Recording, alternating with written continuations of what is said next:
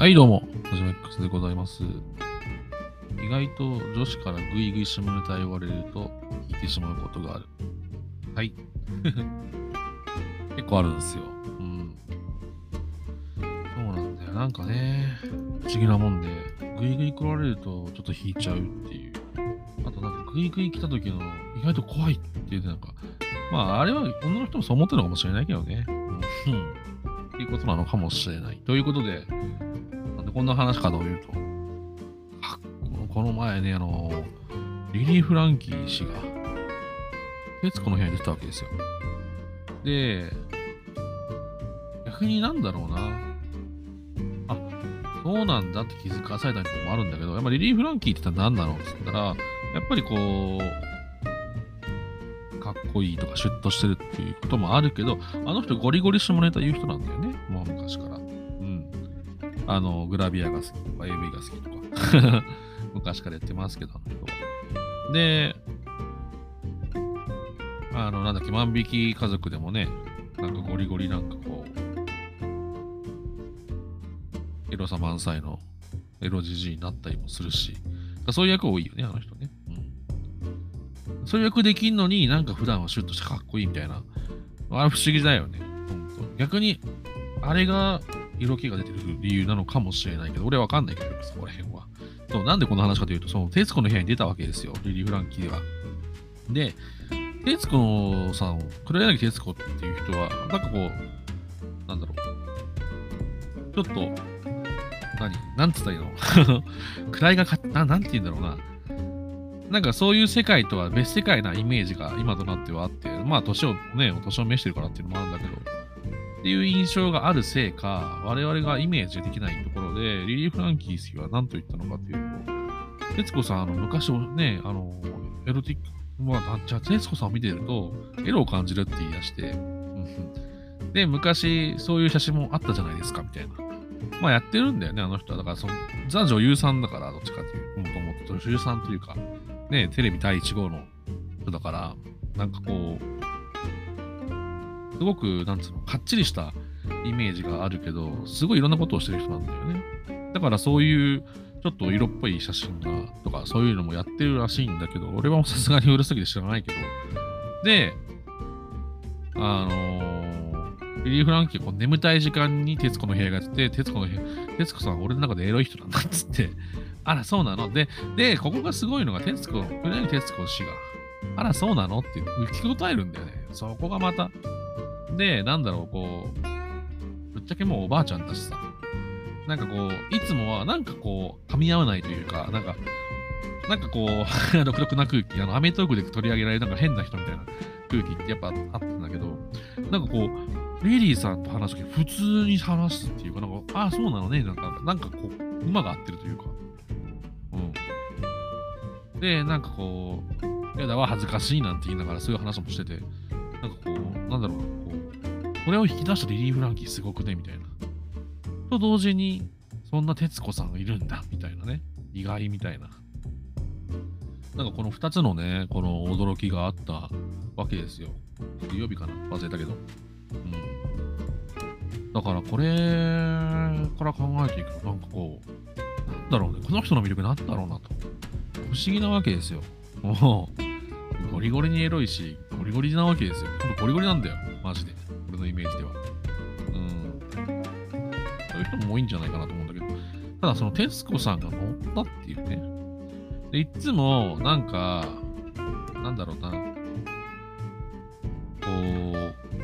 う、何？あの、特に若い人がゲストの時って、若い人？若い人というか、うん、中堅みたいな人が出てくる時って、なんかこう、なんだろう。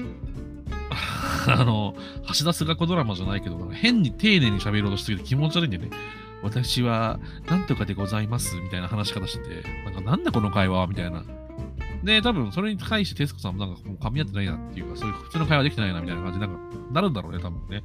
俺、今まで徹子さんがおかしいのかなと思ってたんだけど、あれ、意外と周りが緊張してんだなっていう、ゲストが緊張して変な感じなんだなっていうところにも気づいたりもして、うん。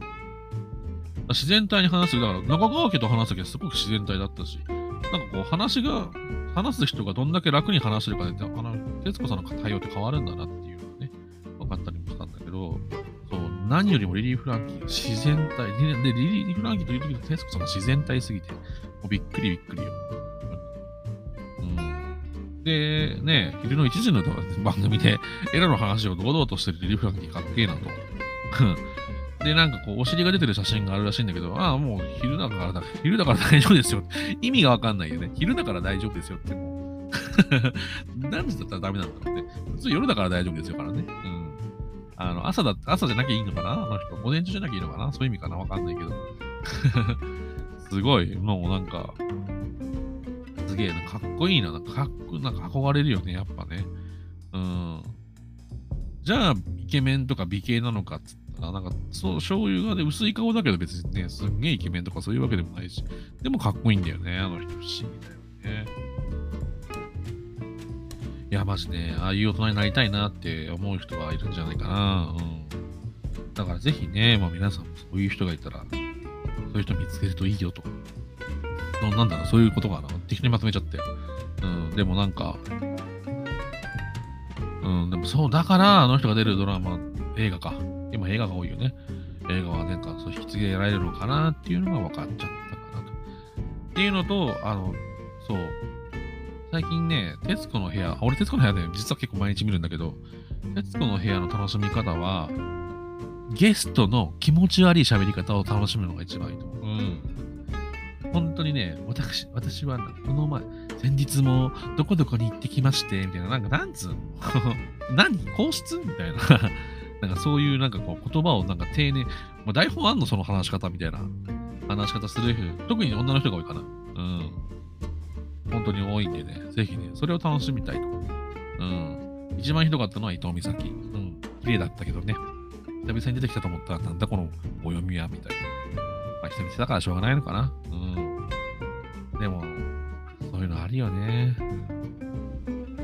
本当そう、そういうところからも、リリー・フランキーは魅力なんだな。でもそう考えていくと、リリー・フランキーと合わせて、やっぱり、なんだろう、なんか同じぐらい一緒になんかそういう俳優とかやったら、やっぱピエール滝で、やっぱピエール滝って人もやっぱね、捕まってたのかしてるけど、やっぱりネットフリックスのね、サンクチャでもすごいかっこいいっていうか、ねおーっていう役だし、そういう役回りをよくやるよね。だから、なんかあの二人は本当に唯一無二なんだなと。しかも本業じゃないっていう。ねあの、リリー・フランキーイラストレーターで文筆家だったりするし、ねあの、ピエールの時はで、ね、デッキグループだったりするし、なんかこう、でも、王道じゃないからこそああいうことができるって、なんかこう、多分ね、あの、なんつうの、何、捨てるものがないというか、なんかこう、イメージが変に悪くなったところで俺ら困んねえぜみたいなスタンスもあって、あれができるっていう潔さみたいなのもあるのかなとは思うよね。イメージが使えたところで別に問題ないし、あのね、っていう、なんつうの。これ勝手なこっちの思いだよ。それは言ってないからね、本人は。だけど、そういう、なんかそういう、なんつうの、粋な感じまで見えてしまうよね。そういうふうに受け取ってしまうところだよね。やっぱさらに。うん。だから、その、汚れ仕事じゃないけどさ、そういうところも全然やりますよ、みたいな。ね実際なんかそういうことまでやっちゃう。で、なんか堂々、なんかなんつうの、人気俳優みたいな人って、多分、山田孝之ぐらいだと思うんだよね。うん。いやー、すごいね。でもそう考えたら山田孝之もかっこいいな、みたいな。うん。なんかリリー・フランキーの徹子の部屋からいろんなところに飛んでったけど、でもそういうところってあるんじゃないの？っていうお話でした。はい。どうですか？なんかみんな。どう？でも、なんかエロいことを言う人が嫌いとか、どうなん？実際。俺は全然ね、あの、ゴリゴリ下ネタ大好きな人なんで、もうね、あの、全然それはもうウェルカムなタイプの子なんだけど、ね、女子とかね、結構嫌がる人も多いだろうし、逆にね、こういう、なんつうの、今聞いてくれてる人も絶対誰かと聞いてる人なんか少ないと思うから、ね、やっぱり、あの、密かにね、私はそういうね、そういうの好きなんですよ、みたいな。でも全然いると思うしね。それが悪いとは俺は1ミリも思わないんだけど、うん。ぜひね、なんかそういう楽しみ方というか、うん。っていうのもね、あったよということでした。ということで、この配信は各種ポッドキャストで行っておりますので、Twitter とかで DM くれたら嬉しいです。あとはね、スタエフの DM みたいなやつも待ってますので、はい、どしどしご連絡ください。ということで、また今度、 Bye, thank you。